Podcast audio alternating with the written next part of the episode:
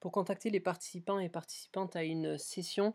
heu, vous pouvez le faire en tant qu'organisateur en éditant, heu, une session. Vous avez, heu, la liste des participants et participantes avec leur adresse mail. Les formateurs et les référents, ont aussi accès aux participants à leur, à la session qu'ils encadrent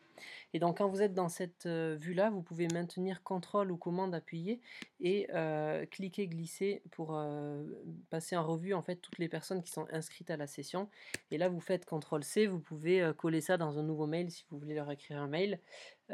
Si vous voulez leur envoyer un SMS, donc comme les numéros de téléphone ne sont pas nativement dans Noé, vous pouvez, faire, quelque chose par exemple avec votre tableau de suivi, par exemple un nouvel onglet comme ça, où vous collez, heu, une colonne de numéros de téléphone et ça vous affiche, heu, les vous collez pardon les adresses mail et ça vous affiche les numéros de téléphone avec, heu, la formule VLOOKUP ou recherche V en français,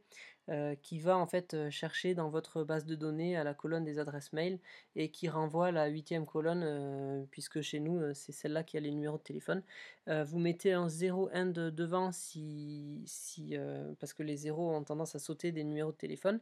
et et voilà, vous avez les les colonnes de numéros de téléphone que vous pouvez copier-coller dans un message Telegram, par exemple. Donc moi, je sépare par des virgules parce que sur mon téléphone, j'ai besoin que ça soit séparé par des virgules. Donc en fait, je vais sélectionner, tout ça, faire, heu, contrôle C et je m'envoie, un message sur Telegram, tout simplement. Ensuite sur Telegram, je peux copier-coller ce message-là dans un nouveau SMS et je peux ainsi, envoyer un message groupé à tous les participants à une session rapidement.